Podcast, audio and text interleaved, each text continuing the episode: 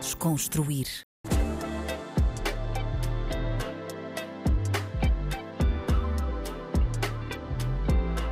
Olá, olá, bem-vindos a mais um episódio do Desconstruir na RDP África. O meu nome é Tomé Ramos e a convidada de hoje é coach, é também gestora de imagem, é incrível, Evódia Graça, muito bem-vinda.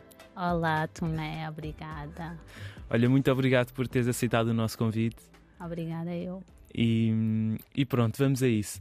Olha, tu, tu deixaste Cabo Verde em 2003 para vires para Lisboa para estudar.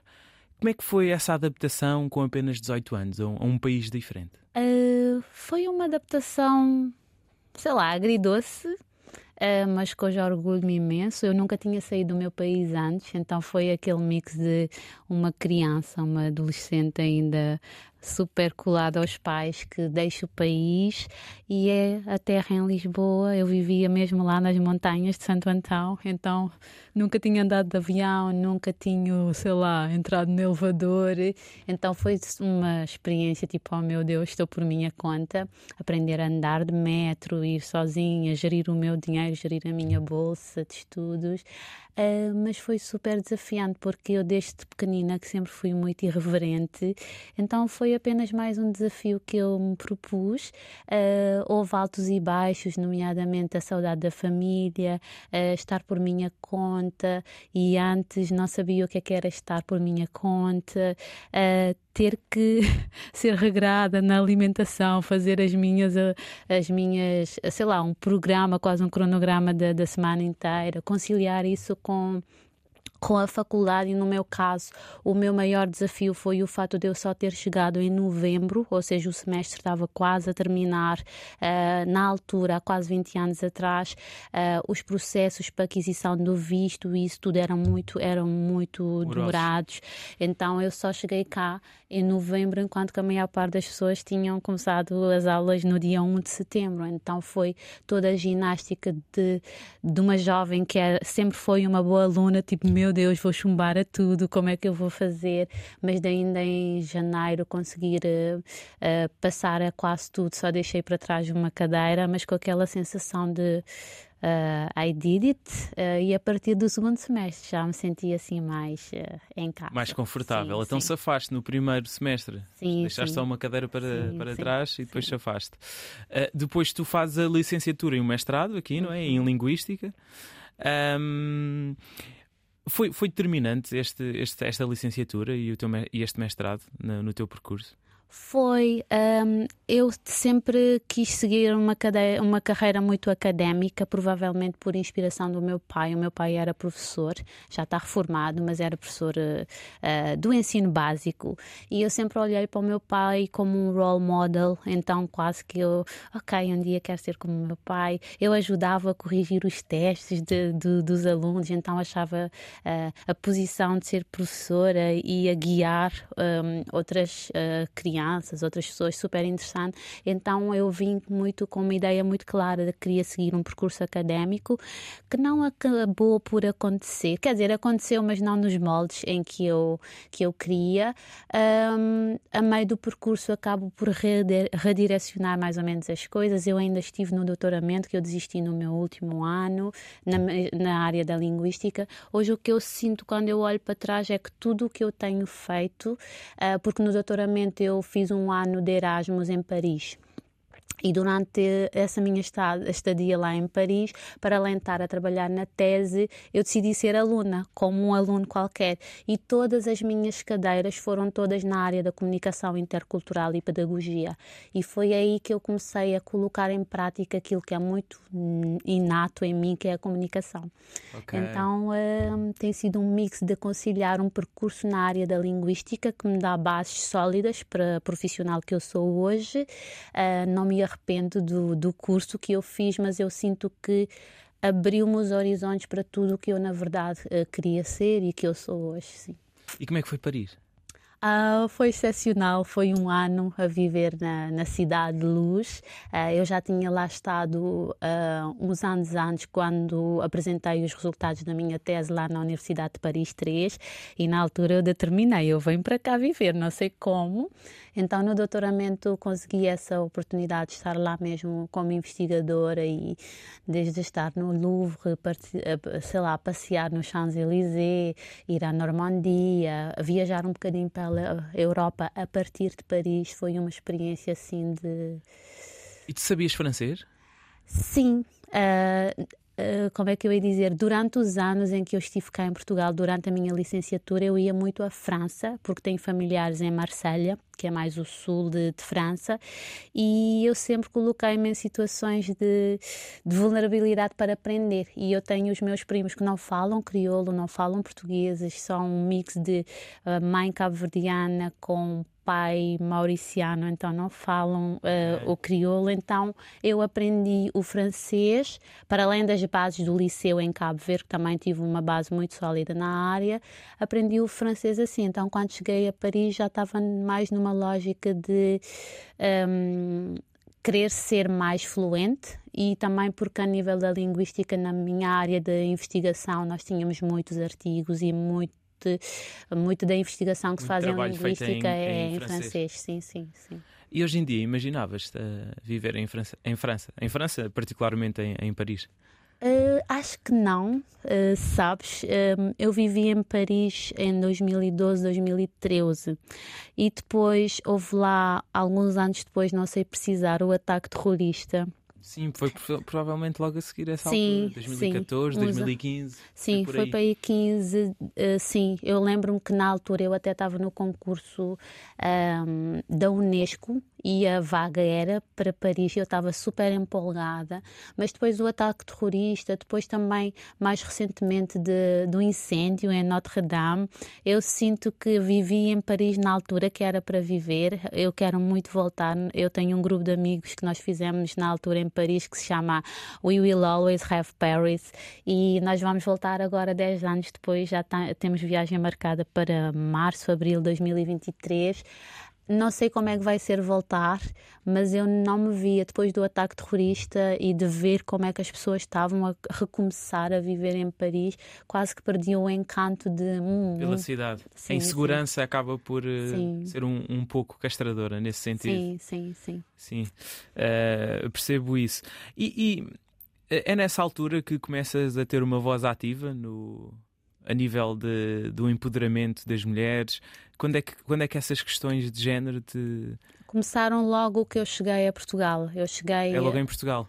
Sim, sim, sim. Eu, quando eu vim para a faculdade em 2003, um, em 2004 eu comecei a conviver mais. Quando eu cheguei estava super focada na faculdade. Meu Deus, eu só tirava 19, 20, agora tenho que me contentar com 10, um 12. Então estava muito focada na faculdade, nos estudos.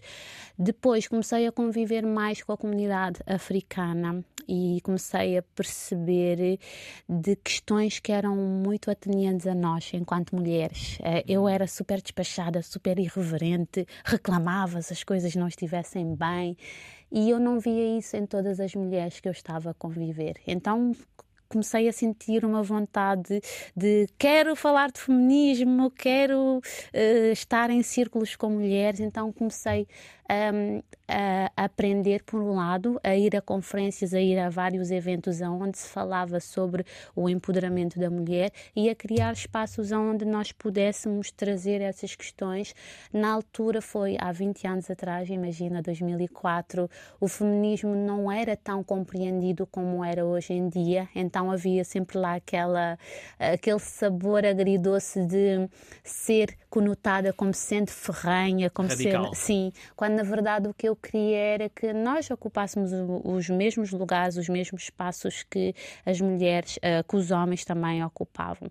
E também quando terminei um, uh, a licenciatura e comecei a à procura das minhas primeiras oportunidades de, de, emprego, ao mesmo tempo que eu estava a, a, continuar para o mestrado. E comecei a sentir na pele o que é que era ser africana, à procura do seu uh, primeiro emprego em Portugal, sem ser aqueles empregos que nós, no verão, por exemplo, uh, é diferente, não é? Quando tu estás mesmo focada em seguir a tua carreira e tu sentes a dor de tu seres cabo-verdiana ou africana viver em Portugal, aí eu senti que eu precisava de me munir de ainda mais ferramentas, que eu precisava de estar ainda mais empoderada e eu tenho um lado muito de responsabilidade social em mim, então tudo o que eu faço e eu descubro, eu quero que as outras pessoas aprendam, que as outras okay. pessoas saibam. Então comecei a ser, a, a, ser reconhecida como uma voz ativa nessa área, estive em projetos da, da União Europeia, um projeto inovador da, da Comissão uh, da Rede Portuguesa de Jovens para a Igualdade, que na altura tinha um programa uh, financiado pela União Europeia, em que eu estive num programa de, de empoderamento feminino. Eu tinha uma mentora, a minha mentora era uh, a doutora Maria do Céu Cunha Rego, que era secretária de Estado para a Igualdade. Uh, convivíamos com outras pessoas, outras mulheres, só mulheres, que eram líderes nas suas áreas. Que nos levou ao Parlamento Europeu foi a doutora Ana Gomes, que era deputada. Então eu estava a ser exposta a uma realidade de eu posso ser mais, eu posso ser tudo aquilo que eu quiser se eu me empoderar, se eu for super assertiva no meu posicionamento de posso até não uh, conseguir esse emprego, uh, conseguir identificar aonde é que estava o racismo claramente e aonde é que se calhar podia estar melhor preparada e de não deixar que isso me afetasse enquanto ser humano, enquanto profissional. Isso era fácil de identificar onde é que estava o, o racismo? Uh, sim, eu já fui a entrevistas de emprego onde uh, a desculpa era, na altura eu já tinha feito o meu mestrado e terminei o meu mestrado com uma excelente nota, então era uh, palavras como és overqualified ou uh, verem claramente a minha empolgação de eu estou aqui, quero muito esta oportunidade, estou pronta para dar tudo, mas e eu sou muito intuitiva, sou escorpiana, assisto quiser dizer alguma coisa. Então eu cons conseguia, com a minha intuição, com uma leitura, ver em que momentos é que a desculpa era claramente eu estava a ser julgada por eu ser africana ou se calhar o cargo não é bem para, para ti. Mas é um mix de fatores entre uh, um e-mail meio com uma desculpa meio desfarrapada de afinal escolhemos, eh, sei lá, outro candidato, mas tu tinhas acesso e tu sabias que a nível de colocação tu estavas melhor colocada. Uh, mas um... E essas coisas nunca te desmotivaram? Não. Uh, nunca te fizeram querer desistir? Não, nunca, nunca sabes. Eh, eu tive algumas amigas uh, que ao longo do, dos seus percursos decidiram uh, ir para empregos precários e fazer daquilo carreira. E eu estava sempre lá a dizer: não, nós já sacrificamos imenso para merecermos tão pouco. E era quase contrariar, ir contra a maré, tipo, tu não vais só ser uma gerente no McDonald's ou ser, sei lá o quê, no McDonald's. Tu vieste com uma ambição maior. E isso, um sim, isso passa por às vezes não nos fazermos de vítimas e é engraçado que hoje em dia parte do meu trabalho é isso e eu acho que está muito ligado à minha essência de não me contentar com pouco desde muito cedo e perante os desafios não não me deixar uh, abalar, sim. Muito bem. Uh, depois, em 2014, tu regressas a Cabo Verde, não é? Um, para querer dar um contributo uh, ao teu país, mas depois acabaste por fazer assessoria do, do presidente uh, da. Do, da presidência do Conselho de Ministros, não é? Sim, sim, sim. Eu em 2014. Uh, ia perguntar como é que foi essa experiência de. Sim, eu regressei após ter voltado de Paris. Ainda estive um, um ano cá em Lisboa e era o auge da crise em 2014. E eu sou muito intuitiva e eu sentia, não, eu já não me identifico com Lisboa. eu acho. Havia muitas pessoas que reclamavam e eu vinha do ambiente Erasmus, em que praticamente eu não sabia o que, é que era crise. Eu estava focada em me tornar numa pessoa melhor, numa profissional melhor. E sentia-se, nessa altura, sentia-se em todo o país uma energia Sim. negativa. Era uma energia é... muito pesada. E eu respondi logo a isso, tipo, não, não quero isto. Então, na altura. Vamos embora Uh, foi um mix de eu já estava a adiar imenso o meu regresso ao meu país, mesmo porque eu queria mesmo dar um contributo efetivo. Quando eu cheguei, um, candidatei-me para ser professora na Universidade de Cabo Verde, que é a única universidade pública do, do país, e eu estava em todo o processo de seleção. Eu fui selecionada, todas as vagas que eu me candidatei, eu fui selecionada. E na semana que eu ia assumir como docente na Universidade de Cabo Verde, eu recebo esse convite de houve reformulação governamental e entrar uma nova equipa a nível ministerial e o, a pessoa que me convidou, que, que era o, ia ser o Ministro da Comunicação Social e da Presidência do Conselho de Ministros, uh, contactou-me e eu acabei por aceitar o convite um, e por estranho que pareça, eu era uma, uma partidária ferrenha. Uh, a partidária? A partidária, sim. Nunca tive posicionamento nenhum em relação a nenhum partido político, mas uma vez mais deixei-me guiar pela minha intuição e foi das melhores experiências profissionais que eu, que eu já tive e pensaste duas vezes antes de aceitar o convite? Pensei. Ou, porque tinhas ali, ou via da, da educação, não é? Sim, sim. Seres professora numa, numa universidade ou então trabalhar diretamente sim, com, com sim. o governo. Sim, eu pensei muito, eu pedi uma semana para pensar, uh, mas eu, eu ouço muito a minha intuição, a minha intuição responde sempre por mim. E, e na altura foi um sim Claro que eu fiz o meu charme, ok? Tipo, uh, vou pensar, vou analisar aqui os prós e contras. Eu. Um, a seleção para ser uh, professora universitária em Cabo Verde não é assim tão simples nem tão fácil. Muitas pessoas ficam a meio do percurso, um, mas eu desde o primeiro minuto quando eu recebi a chamada eu sabia que ia ser um sim, mas eu tive que maturar a ideia de eu já tinha um posicionamento digital na altura muito forte. Eu tinha um projeto, nós tínhamos um projeto em Lisboa que era o ciclo de tertúlias Cabo Verde em debate e nesse uhum. projeto nós trazíamos todas as personalidades cabo-verdianas influentes de Cabo Verde para serem nossos oradores aqui em Lisboa e era uma espécie de, de uma tertúlia mesmo com uma projeção incrível a nível aqui em Portugal, mas também a nível uh, nacional em Cabo Verde através da comunicação social. Então eu sempre me posicionei como a partidária. Então, de repente, aparecer associada a um partido político uh, implicava tipo eu assumir isso, não é? Mas foi super tranquilo um, ehm, porque fiz mesmo assessoria política e não partidária um, ehm, e tive imenso orgulho em todos os projetos que eu agarrei, nomeadamente a nível da, da, da comunicação social. Nós tínhamos todas as pastas da, da, da televisão, da rádio, de tudo o que era comunicação social em Cabo Verde e estar a assessorar o ministro que era o porta-voz do governo, ou seja, todas as decisões que eram tomadas no Conselho de Ministros eram comunicadas por ele. Enquanto alguém que nunca tinha trabalhado na área da assessoria política agarrar esse desafio de meu Deus, não tenho horários, onde está o ministro eu estou, trouxe-me uma bagagem que eu hoje consigo fazer qualquer coisa. E um bom networking. Sim, sim, sim. Uma grande rede de contactos, sim, sim. Qual é que foi o, o projeto que te orgulhas mais dessa altura? Dessa altura, olha, foi termos conseguido implementar a delegação da RTC na minha ilha Santo Antão. Ah, sim. Que é uma ilha mais periférica. Sim, é a primeira ilha no mapa, mas é uma ilha muito rural que tem sido, que tem ficado para trás em, em, em vários projetos um, uh, ah, a nível de todo o Cabo Verde. Santo Antão, a maior parte dos quadros cabo-verdianos neste momento não se encontram em Santo Antão porque não há grandes, não há aquela atratividade para eu, enquanto cabo-verdiana, nascida em Santo Antão, tipo, vou viver para Santo Antão, o que é que eu vou lá fazer na prática, não é?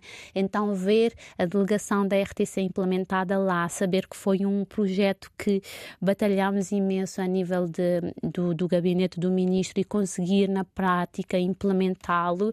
Foi assim de, de, das nossas maiores uh, para mim, sentir que foi uau uh, da minha passagem pelo governo, uh, ver aquilo se tornar uma realidade e hoje ver, ver que há cada vez mais notícias de Santo Antão que chegam à televisão cabo-verdiana porque existe uma delegação, porque eu própria a viver em Cabo Verde tinha escassas notícias de Santo Antão porque não se passava nada na televisão, não é? Ao menos que o primeiro-ministro vi, uh, visitasse Santo Antão ou o presidente ou algo de inédito estivesse a acontecer em Santo Antão. Hoje em dia, com mais frequência, há peças televisivas de, da minha ilha, então isso deu-me um grande orgulho. Sim. Grande orgulho. E como é que é a tua ligação com Santo Antão neste momento? Então, neste momento está muito desligada. Só mesmo pelas redes sociais e pelas pessoas que me acompanham e que eu sinto que existe um elo de ligação através da comunidade que eu criei através do digital. Um, 2023 é um ano em que eu vou estar muito em Cabo Verde a nível profissional, mas também a nível familiar, porque eu tenho dois filhos desde que eu regressei a Lisboa e eles nasceram cá, então não conhecem Cabo Verde, não conhecem ainda o meu pai, uh, então uh, conhecer as origens. Sim, é? sim, sim, quero muito levá-los e eles já têm um nível de entendimento, têm 13 e 5 anos, então já têm um nível de entendimento de chegarem e perceberem que vão estar no país da mãe, vai ser assim Uau! Vai sim. ser bonito, de certeza. Sim.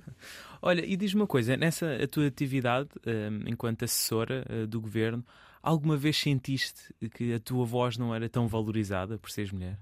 Não. Não? Não, eu sou muito irreverente, não deixo Boa. nada por dizer.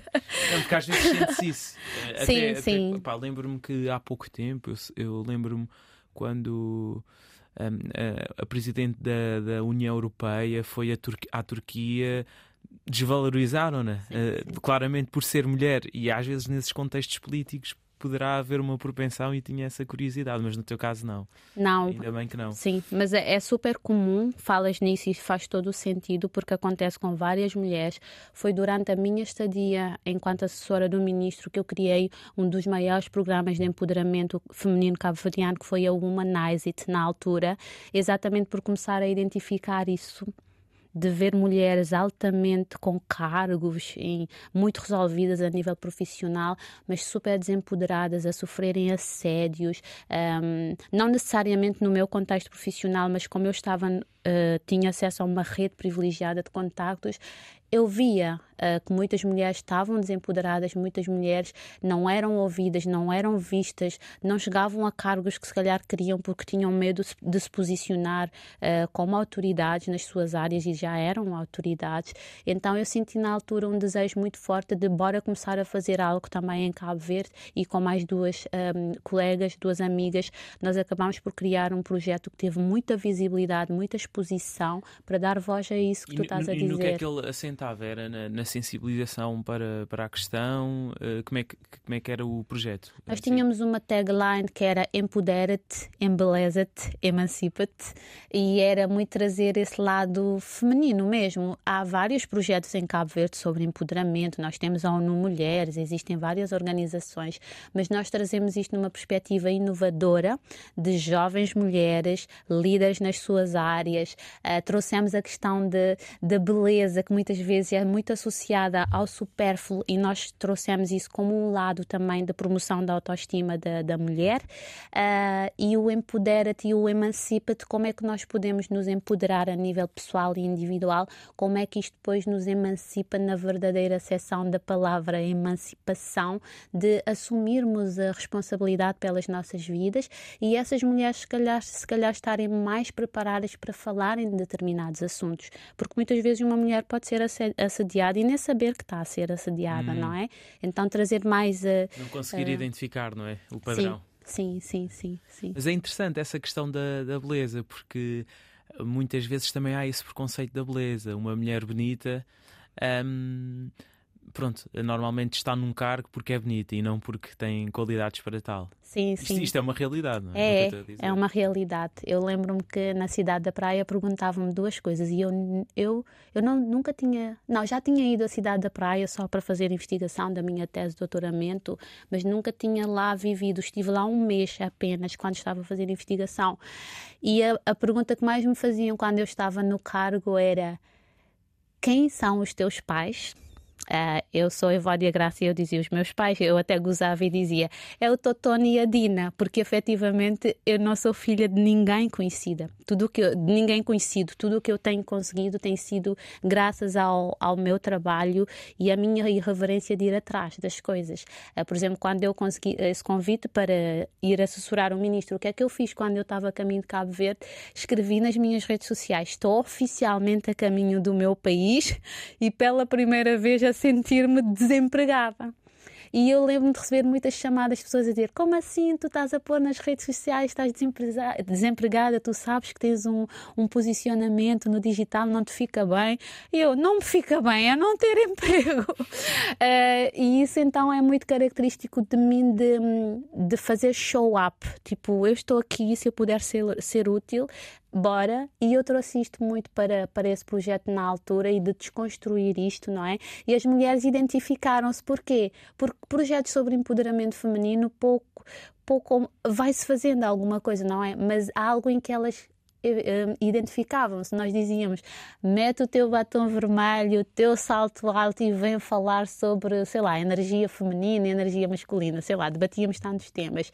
Elas conectavam-se e vinham. Toda a nossa comunicação nas redes sociais era super disruptiva, para chamar a atenção daquelas mulheres que diziam: Oh, pai, é só mais uma conferência sobre género, sobre igualdade, para falar de feminismo, eu não vou. E começaram a vir e voltavam com o sentimento de. Porque, sim, sim, isso é interessante, porque também há aquele preconceito de. aquele preconceito de associar a figura da feminista a uma mulher uh, que deixa crescer o, os seus pelos e etc. E é interessante também sim, uh, sim. puxarem por esse lado, porque, este, ou seja, claro que. Uh, não é por te preocupares com, com esse aspecto físico, da beleza, com a estética que tens menos valor ou Uh, acho que é bastante interessante sublinhar sim, isso. Sim, sim. Eu lembro-me de uma pessoa que no Palácio do Governo, no meu primeiro dia de trabalho, uh, disse-me: eu estava vestida para vencer. Como é óbvio, o meu primeiro dia de trabalho era nada menos do que eu merecia, não é? Uh, e eu lembro-me da pessoa dizer-me assim muito subtilmente: doutora Evódia. Mas dentro, eu ia, eu ia assessorar um ministro na área da comunicação e imagem, ou seja, comunicação e imagem é algo que eu domino. Mas eu lembro-me da pessoa dizer, doutora Evódia, olha, sabe, mas aqui, uh, não sei se sabe como é que é em Cabo Verde, e a pessoa sabia que eu vivia no estrangeiro, mas não é preciso vir tão bem vestida e não sei o quê, não sei o que mais. E eu agradecer muito politicamente, mas de ter a consciência de que estavam lá muitas informações informações enviesadas naquilo que, que, a pessoa me estava a passar a nível de informação e de agarrar naquela informação para duas coisas. Uma de que em momento algum, e eu na altura achava que ia mesmo ficar a viver no meu país, em momento algum eu ia deixar de ser eu. E eu sou a Evódia assim como eu sou a cuidar de mim, do meu eu interior, mas do meu eu exterior, e isso é parte de mim. E existe uma tendência normal para nós nos adaptarmos aos contextos.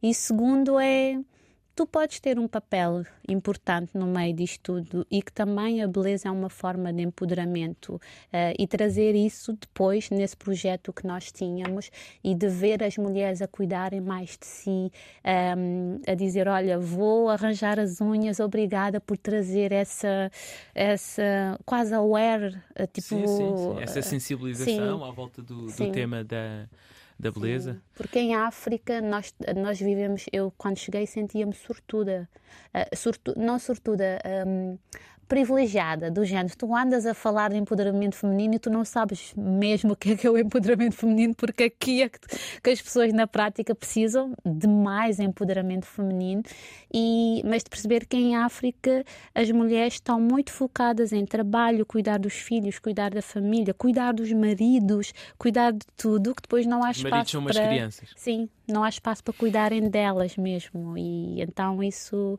hoje em dia já não é bem assim, mas eu sinto que também nisso eu dei o meu contributo pro bono, porque era um projeto que era um hobby meu e das minhas duas colegas. Nós não ganhávamos absolutamente nada com isso, apesar de faturarmos. Nós uhum. faturávamos, os eventos eram pagos, mas era para sustentar a própria organização. Claro, e... sim, não há mal nenhum uh, nisso. Sim, uh... sim. E, mas, mas sim, eu também a sensação que eu tenho é que uma das maiores dificuldades da mulher de hoje em dia é essa conciliação. Que tu estavas a, fal a, a falar da, daquilo que é vida doméstica e em casa uh, com a sua vida profissional. Porque antes a mulher não estava uh, tanto no, na vida um, do trabalho e na vida profissional. E agora está, o que é muito bom, mas ao mesmo tempo, culturalmente, ainda lhe está muito atri uh, o, atribuído o papel de, da dona de casa, não é? Sim, claro sim. que já há exceções. Um, felizmente já há exceções, mas eu vejo, até pelos meus próprios amigos, o padrão mantém-se. Uh, é, o natural é o homem ajuda. Sim, como sim. se não for, ou seja, não é, não são partilhadas as tarefas, o homem ajuda. Ele até me ajuda. Sim, sim, até se diz num tom positivo, não, ele até me ajuda. Sim, sim. E isso é claramente uma forma de, de desempoderamento. E, e no, no contexto africano é gritante é gritante, por um lado, ver. Ainda mais do que na Europa, Sim, que ainda existe. Na Europa hum. existe imenso, mas no contexto africano é mesmo gritante e ver a forma como nós mulheres acomodamos-nos a isso. Por isso é que eu estava a usar, entre aspas, as mulheres cuidam dos maridos, porque efetivamente cuidam dos maridos como se os maridos fossem umas crianças, não é? E isto cria um desfazamento a nível de energia feminina e energia masculina, que isto dava um podcast só, só sobre este assunto, de perceber como é que que as mulheres, quando assumem de tal forma a energia masculina no contexto familiar, uh, os homens assumem o lado, a energia feminina. Não é? Hum. Uh, então, de repente, nós temos homens que se comportam como crianças, ou mesmo que não se comportem como crianças, mas não olham para as mulheres como uma mulher, nem sempre, muitas vezes olham para a mulher como uma mãe, Uhum. E isto gera muitos, muitos desfazamentos de. Um, falo com conhecimento de causa, ok? Eu sou mãe de dois, sou separada, tenho guarda partilhada semana sim, semana não.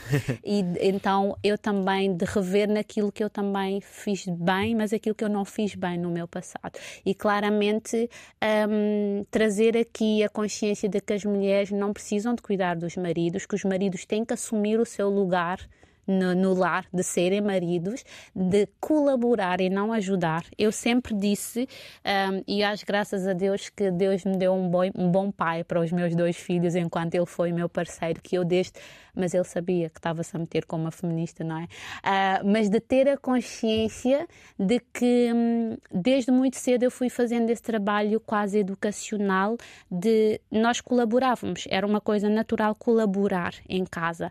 E mesmo quando os meus filhos nasceram, que implicou eu uh, estar muito desconectada do meu trabalho quando os meus filhos nasceram, de perceber que muito daquilo que eu fui passando para ele, de dizer, olha, quando uh, o, o nosso filho nasceu, ser, vais ter que fazer isto, vais ter que fazer isto, muito numa de eu não quero ocupar o lugar de eu ter que fazer tudo porque já basta eu gerar este bebê dentro de mim durante nove meses, não é? Mas, um, e depois as pessoas me viam e diziam mesmo: Tu és sortuda porque ele ajuda, meu Deus, ele vai a todas as consultas com as crianças. Ele sabia. Ele ajuda, pois. Sim, ele sabia mais das datas de tudo do que eu, e na verdade não é ser sortuda, é tipo é ele fazer o seu papel. E muitas vezes os homens não fazem porque nós também não deixamos, não estou a dizer que a culpa é só nossa, os homens têm que se posicionar como sendo pais, como sendo maridos e fazerem parte da família, mas muitas vezes nós sufocamos os nossos parceiros no sentido, eu lembro-me de ter uma cliente, eu a nível de coaching, eu trabalho muito a, o lado profissional, mas é inevitável não ir para determinadas questões um, mais íntimas, uh, íntimas pessoais e, e familiares. E de ter, por exemplo, uma cliente que ela sufocava o marido dela e, uh, e eu dizia, enquanto nós não mudarmos isto, nós não vamos conseguir ter resultados aqui a nível profissional que tu procuras mudar, porque na verdade o que estava a falhar era a nível relacional com hum. o parceiro, uh, ir dar banho ao a filha e estar em cima do marido para ver se ele está a fazer tudo bem. Ou tipo, vai mudar a fralda e vai fiscalizar se efetivamente está tudo bem. Pois, é? isso também é uma questão, isso também acontece bastante. Sim. Uh, que, que muitas vezes já ouvi mulheres a dizerem, pá, eu, preciso, eu prefiro ser eu a fazer que eu ao menos sei que faço bem. Sim, eu nunca fiz isso. Eu, eu lembro-me que eu já cheguei a viajar sem pensar, tipo, vou viajar, ponto final, eu sei que ele vai fazer o seu papel de pai, mas eu sei que também teve muito de mim de preparar para isto, preparar para, bora ser uma equipa.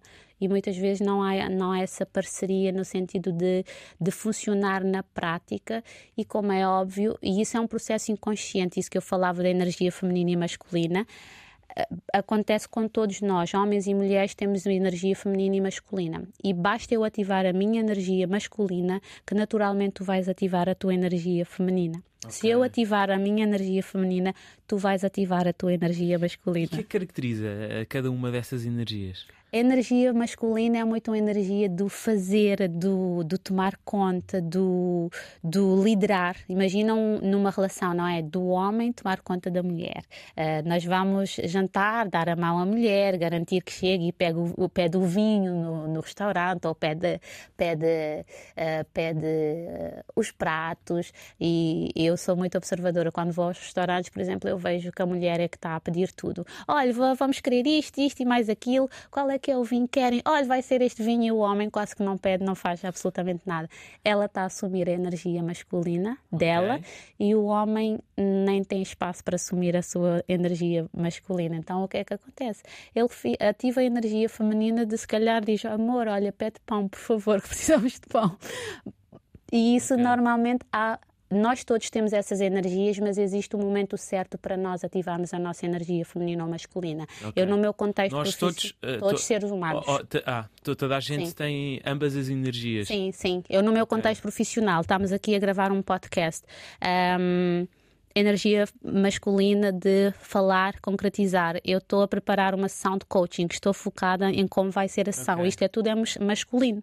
A minha energia feminina é permitir que o homem cuide de mim.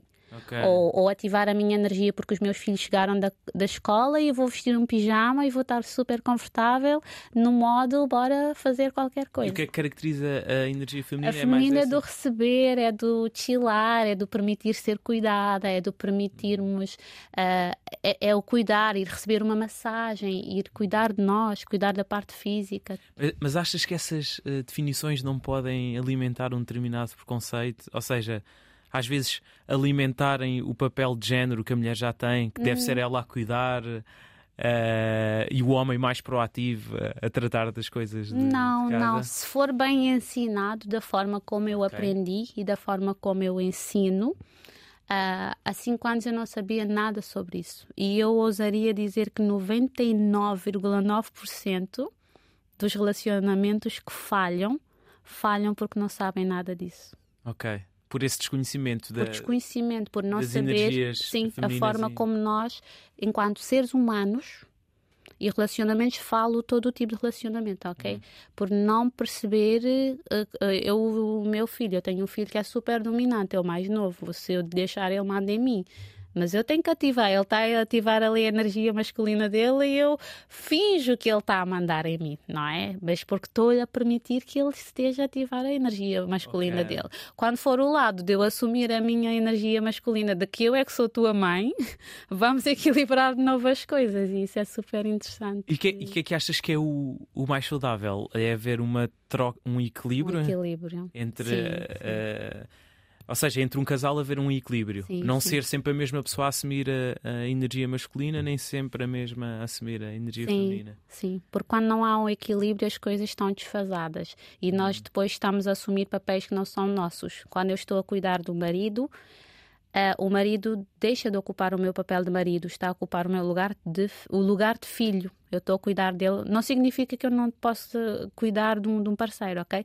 E o oposto, se o marido está a ocupar o lugar de, de, de, de uma masculinidade que até se torna tóxica, eu vou estar a ocupar o lugar de filha da relação.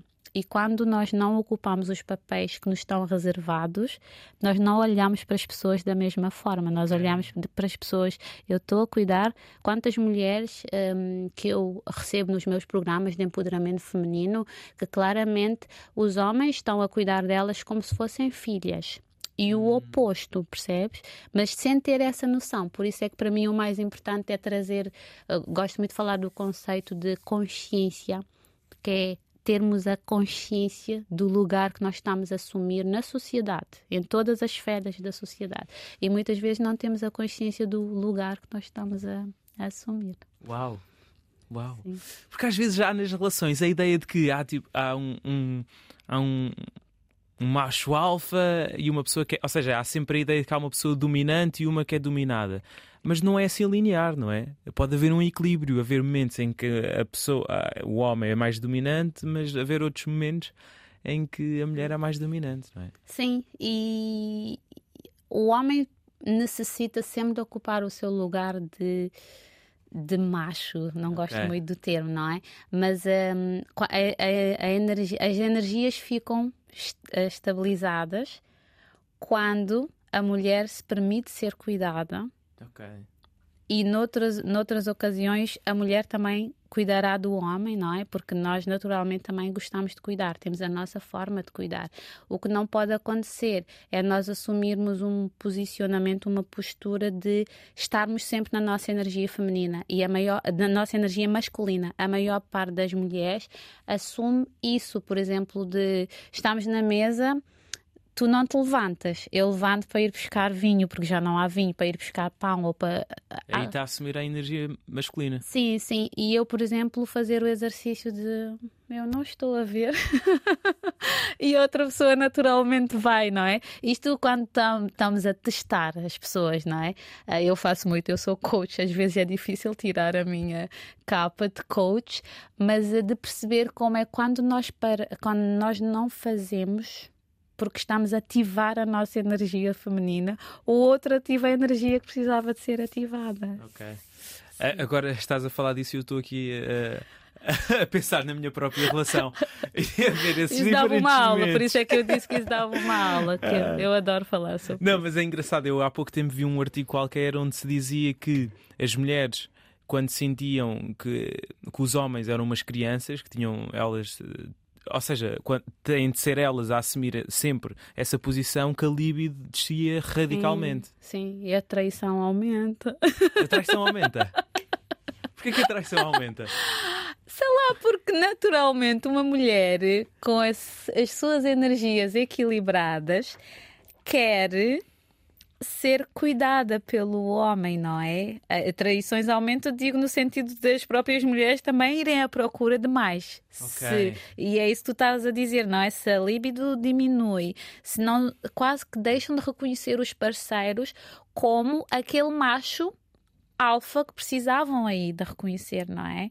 Uh, não vendo isso. Uh não estou não aqui a profetizar que, claro, que claro, sim, sim, mas a explicar os padrões, não é? Sim, explicar determinados padrões. Sim, sim, sim. Mas, mas, mas, ou seja, se, se um homem ou vice-versa trair a sua mulher, não vai aumentar a libido na mulher, aumenta? Não, se o homem ah. trair a sua mulher, uma das explicações também pode ser exatamente o fato dele, dele rever na mulher uma mãe. Pois. E o homem não quer ir para a cama com a sua mãe, então vai à procura lá fora.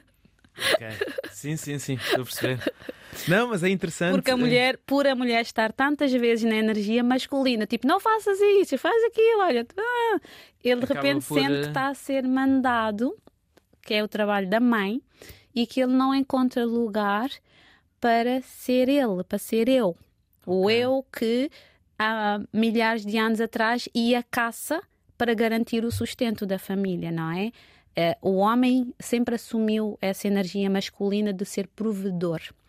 Uh, quando vem para os relacionamentos hoje em dia, que funciona de maneira totalmente diferente, é preciso esse equilíbrio, porque no ADN, no vosso ADN enquanto homens, continua ainda aquele homem que à caça para prover a família, percebes? Então, okay. quando vos é retirado isto, ativam uma energia numa altura que se calhar não deveriam uh, ativar e gera desequilíbrio. Mas eu prometo que gravo uma aula sobre isto. Para mais informações, é marcar uma consulta contigo, não é? Também. uma consulta de, de coaching.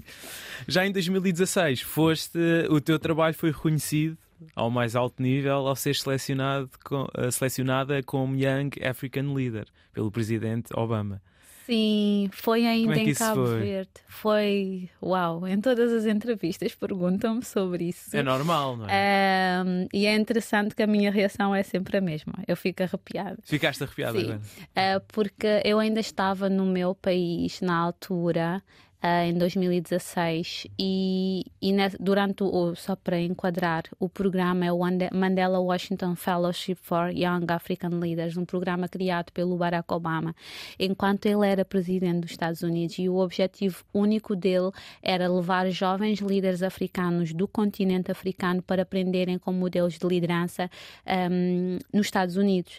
E tinha uma componente muito teórica ou prática em contexto mesmo de universidade, mesmo em que os professores eram selecionados mesmo, mesmo de forma muito criteriosa, um programa mesmo desenhado para nós. E, e foi um programa que mudou a minha vida por tudo o que eu aprendi nos Estados Unidos durante aqueles dois meses em que eu lá estive a estudar liderança e gestão pública. Um, por ter estado com o Barack Obama no final eh, dos dois meses, culminava com o, o summit presidencial em Washington DC com ele. Então, basicamente, todos nós, os fellows, que estávamos, eram, éramos mil jovens líderes que estávamos no, no Uh, nos Estados Unidos, eu acho que todos nós, durante aqueles dois meses, desejávamos finalmente estar com o Barack Obama. E a verdade é que eu desejava imenso porque o Obama sempre esteve no meu vision board. Eu há muitos anos que eu faço o vision board da minha vida, todos os anos eu faço. Agora estive a fazer há uma semana para o ano novo e Obama estava no meu vision board. E, e eu tive a oportunidade de apertar as mãos do Obama. Nós éramos para ir mil, pro, provavelmente 50 pessoas tiveram acesso a ele porque era imensa gente dentro de, do auditório do Summit. E eu lembro-me que quando eu apertei as mãos, ele apertou-me as mãos e eu a ele, e eu assim, tipo, aquela uh, teenager a ir para os concertos das pessoas, dos ídolos, sabes? De dizer tipo, eu vim de Cabo Verde e não sei o quê, mas a falar com ele. E a verdade é que ele sabia onde é que ficava Cabo Verde, porque nos Estados Unidos ninguém sabia onde é que ficava Cabo Verde, mas a Michelle tinha lá estado para ir uma ou duas semanas antes, tinha estado okay. em missão em Cabo Verde, mas de sentir a energia de que naquele momento a minha vida estava a ser ser transformada, sabes? Um, porque a seguir ao Obama eu mudo completamente que é que de vida. Mudou tudo durante os dois anos, os dois meses nos Estados Unidos, antes de estar com o Obama, eu percebi tipo, uau, tu podes fazer tanto. Nós visitamos tantas organizações não governamentais, tantas empresas de tecnologias, quase uma espécie de Web Summit, mas nos Estados Unidos, de visitar eh, empresas de impacto social que eu comecei a dizer ao Evódia, tu precisas de fazer mais, tu tens tudo para fazer e para ser mais. E como é óbvio, isto não é um, um processo que é da noite para o dia, não é? Mas com o Obama, eu gosto de parafrasear uma frase que ele disse durante hum, o summit e o discurso dele foi super emotional porque foi o penúltimo discurso dele enquanto presidente dos Estados Unidos. A seguir foi terminar a pasta e depois veio o, o Donald Trump. E ele, ele diz uma frase durante o summit, parafraseando John Kennedy, que era: regressem aos vossos países e em vez de perguntarem o que é que os vossos países podem fazer por vocês, perguntem antes o que é que vocês, individualmente, enquanto jovens líderes, podem fazer pelos vossos países. E foi aí que começou a minha grande mudança. Claro que levou aqui muitos altos e baixos.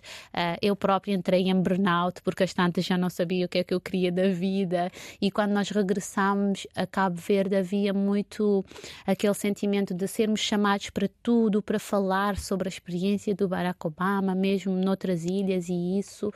E eu estava ali com um grande bichinho dentro de mim de tu precisas de ouvir a tua intuição e aquilo que a minha intuição me estava a pedir era mais, era muito mais. Eu na altura eu coordenava uma uma ou se não a maior ONG cabo-verdiana, já não estava no, no governo, uh, coordenava a maior ONG cabo-verdiana a nível de comunicação e imagem e era um trabalho que eu amava, mas um, foi aí que eu decidi não, uh, não sei o que é que tu vais fazer. Eu regressei na altura, eu com o burnout eu estava a ter ataques de ansiedade, estava a ter sintomas mesmo físicos. E quando eu chego a Portugal e que eu entro em estado zen completamente, eu percebi que o empreendedorismo era o meu caminho e que todas essas questões físicas que eu estava a ter, esse chamamento para parar, era para uma vez mais ouvir a minha intuição e definir que caminho, que legado tu queres criar no mundo, agora que tu estiveste com um dos homens mais influentes do continente, do mundo, em que tu estiveste num país que te mostrou que tu podes ser mais, tu podes fazer mais, como é que na prática vais materializar isto, não é? Então, eu, Obama significa isto para mim, mais do que toda a experiência que eu trouxe dos Estados Unidos foi uma mudança completamente de vida. vida é? Sim, sim. Porque sim. Esse, esse burnout foi provocado por essa hum, por essa indefinição do teu propósito. Sim, é? sim. Quando nós não temos. A, eu ia, eu adorava o meu trabalho, mas depois já não queria uh, lá estar. Porque eu vi aqui, uh, e em África, aqui também em Portugal, existe muito aquilo que é o, o ok. O ok é tu teres um trabalho das novas cinco. Hoje em dia já não, o, o empreendedorismo tornou-se moda. Mas há cinco, seis anos atrás, eu, eu tinha pessoas que me diziam, Evódia, nós estamos a apostar todos os cartuchos em ti. Tu vais ser a próxima ministra da Igualdade, ou vais ser não sei o quê.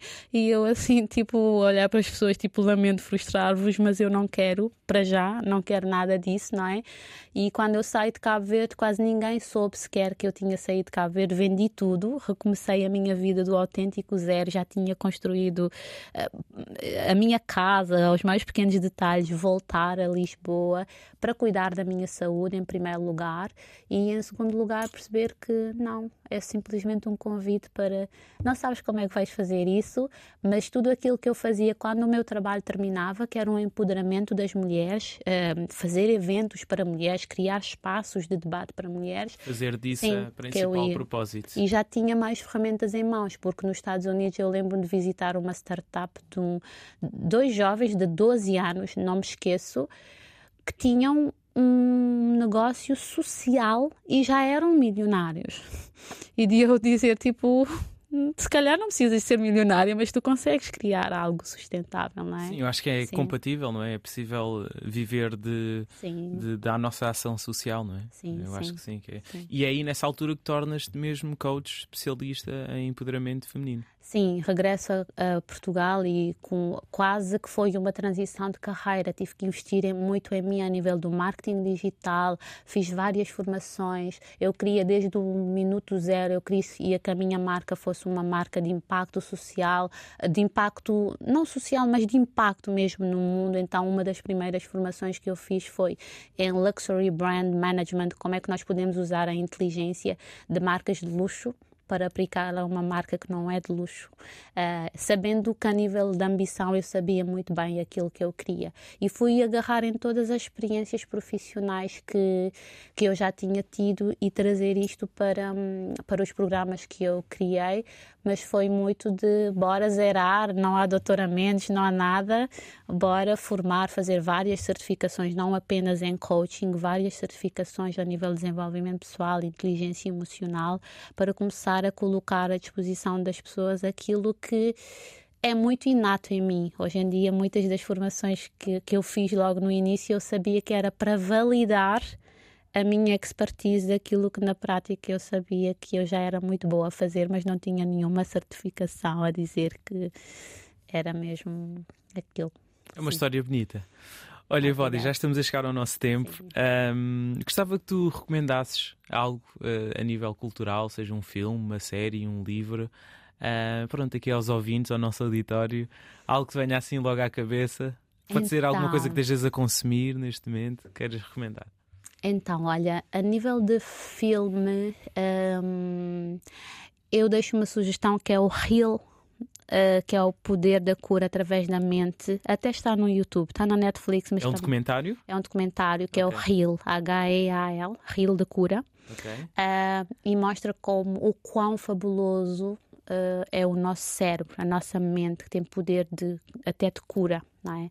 Isto para qualquer pessoa que esteja em transição de vida ou que esteja a passar por algum desafio na sua vida, de perceber que o cérebro comanda efetivamente tudo e que não existem mesmo impossíveis se nós estivermos mesmo determinados a conseguir aquilo que nós queremos para, para as nossas vidas.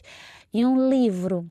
Uh, eu ensino muito sobre perfis comportamentais. Uh, eu sou analista comportamental e aquilo que mais me dá gozo é uh, as pessoas chegam e eu já sei mais ou menos qual é o perfil comportamental das pessoas, porque foi algo que me transformou enquanto uh, profissional e hoje eu coloco estas ferramentas através de, dos meus programas de acompanhamento.